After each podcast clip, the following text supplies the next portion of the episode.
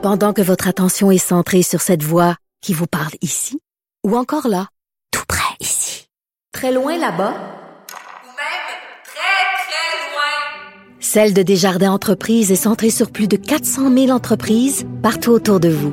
Depuis plus de 120 ans, nos équipes dédiées accompagnent les entrepreneurs d'ici à chaque étape pour qu'ils puissent rester centrés sur ce qui compte, la croissance de leur entreprise.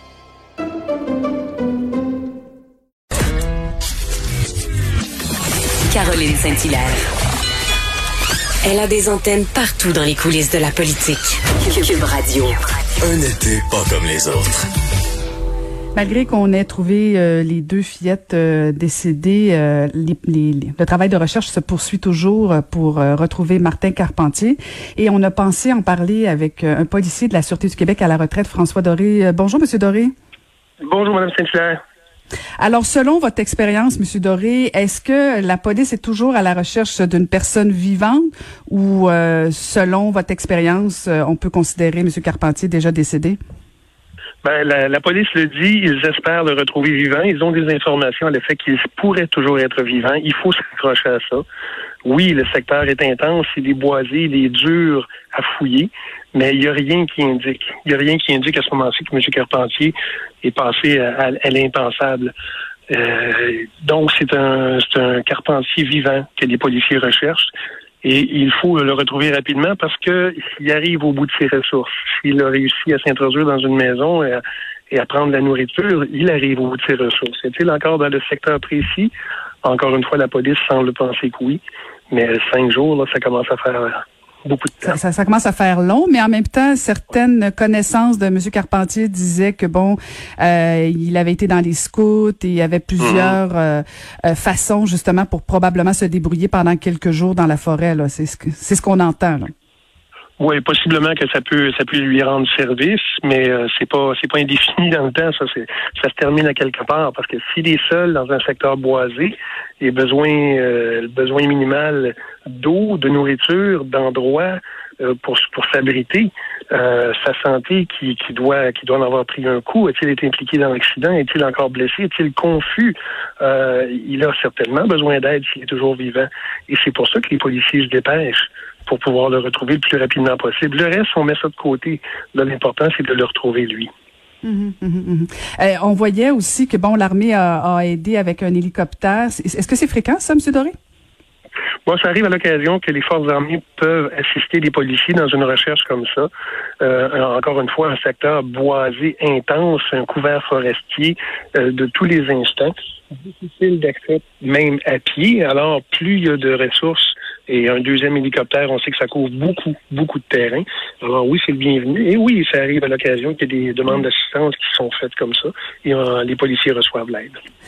Euh, Je, je, je voyais en fin de semaine bon que les citoyens euh, on voulaient tous aider. Là, on sentait euh, Oui. la réponse euh, très très rapide des citoyens dans, dans la région qui voulaient aider. Mais là, en même temps, bon, la, la police semblait dire que ça ça nuisait plus que ça aidait parce que bon, certains pouvaient effacer des traces, soit avec euh, euh, les, les, les chiens renifleurs, tout ça. Euh, Oui. Puis en même temps, Monsieur Doré, corrigez-moi si je me trompe, mais c'est pas la première fois où on les citoyens vont aider. Pourquoi dans ce cas-là, c'est problématique plus que d'autres? C'est problématique parce qu'on est dans un secteur boisé qui est peu ou pas fréquenté.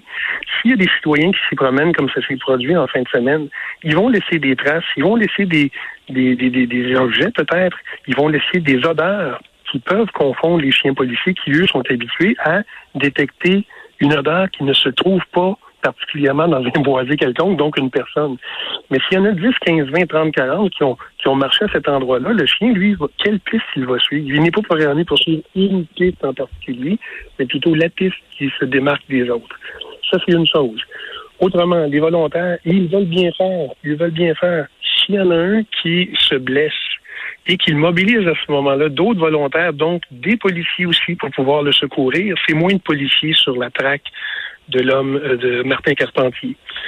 Tout autant de renseignements comme ça, parce que là, au poste de commandement, on sait qui se trouve à quel endroit pour les recherches. Et si on ajoute encore une fois 20, 30, 40, 50, 100 personnes, est-ce que quelqu'un va voir un autre euh, bénévole et va penser que c'est Carpentier, et là, va aviser la police, et là, on déplace la police pour rien, alors que ce ne sera pas Carpentier? C'est, oui, l'aide, elle est la bienvenue dans une, euh, dans un milieu qui est pas rural, dans un milieu qui est pas forestier, euh, dans, une, dans un village, oui, ça peut aider. Mais dans ce milieu-là, c'est très, très, très difficile d'avoir de l'aide euh, de façon de façon aussi rapide, mais qu'on, qu'on, dont on ne connaît pas les capacités et le nombre. Et selon votre expérience, est-ce que euh, on est déjà en train de faire les autopsies des deux fillettes euh, qui euh, qui pourraient peut-être donner des indices où se trouve Martin Carpentier ou on c'est c'est deux dossiers distincts? Ben, c'est le même, c'est l'ensemble du dossier. Mhm. euh, les autopsies qui auront lieu viendront déterminer la cause de la mort, euh, à quel moment est survenue ce, ce, cette mort-là, ou sont survenues ces morts-là. Euh, sur la direction qu'a prise Carpentier, peut-être pas. C'est surtout les indices qui pourraient être laissés sur place, des objets, une pièce de vêtement, un soulier, une paire de lunettes, euh, quoi. Euh, toutes sortes d'indices comme ça qui peuvent euh, renseigner des policiers sur une direction précise à suivre. Mhm. Ben, en fait, euh, ce que je me demandais, c'est que compte tenu qu'on on est toujours à la recherche de M. Carpentier, est-ce qu'on accélère l'autopsie des deux jeunes filles en se disant, ben si on peut trouver quelque chose, un indice, c'est dans ce sens-là où je me disais, est-ce qu'on accélère ou c'est c'est pas nécessairement, ça n'a pas de conséquences? Euh, écoutez, je, ne suis pas médecin légiste, je ne suis pas pathologiste, mais je n'ai jamais vu qu'on ait accéléré euh, une autopsie pour pouvoir parvenir justement à un fuyard comme ça. Parce que l'autopsie, c'est une opération qui est très minutieuse, qui doit prendre un certain temps.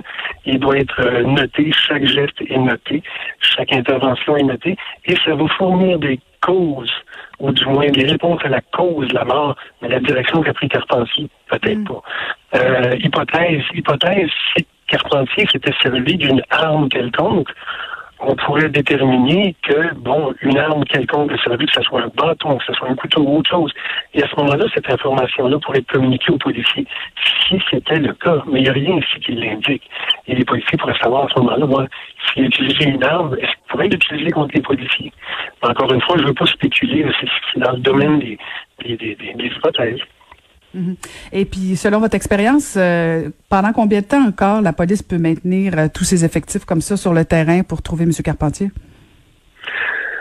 Ah, beaucoup de temps encore. Tant qu'ils ah qu'ils auront des indices, oui, beaucoup de temps encore. Tant qu'ils auront des indices, tant qu'ils auront des informations, tant que euh, le secteur complet n'aura pas été fouillé, ils seront là. Est-ce que ça peut prendre une journée, deux journées, trois journées? Je ne le sais pas. Encore une fois, je ne veux pas spéculer sur le temps qu'ils vont mettre.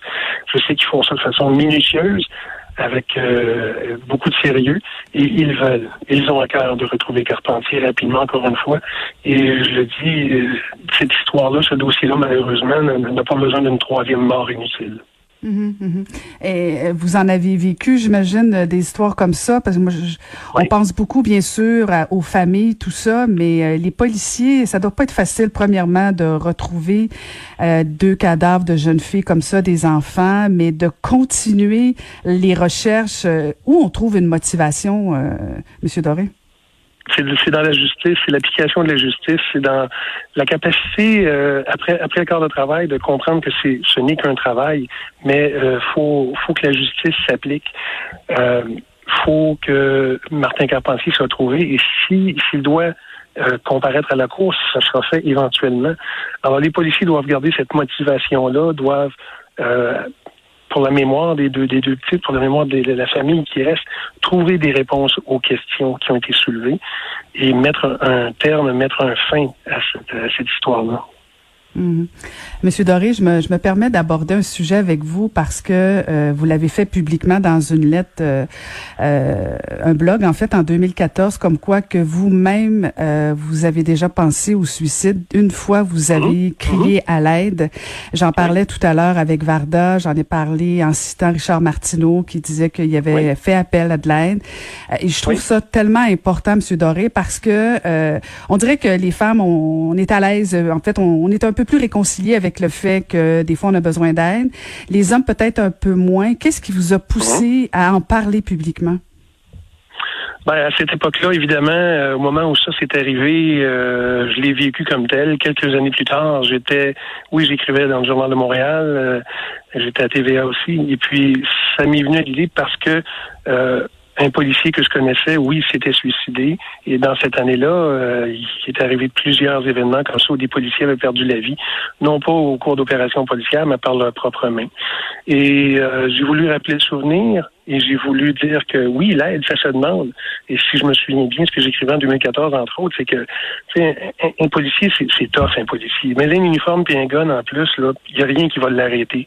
Mais c'est pas vrai, ça. faut faire un peu d'hygiène mentale. Faut, à la fin du chiffre, se dire, regarde, il y a ma blonde qui m'attend à la maison, ma femme, euh, mon mari, c'est une policière, il y a des enfants qui m'attendent, et ce n'est qu'un travail.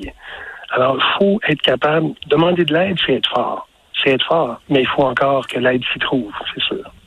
Hmm. Ben, sur ces sages paroles, Monsieur Doré, je vous laisse aller demander de l'aide. C'est être fort. Merci infiniment. Je rappelle que vous êtes policier de la policier à la retraite de la Sûreté du Québec. Merci beaucoup, Monsieur Doré. Je vous en prie, au revoir. Vous, vous écoutez Caroline Saint-Hilaire.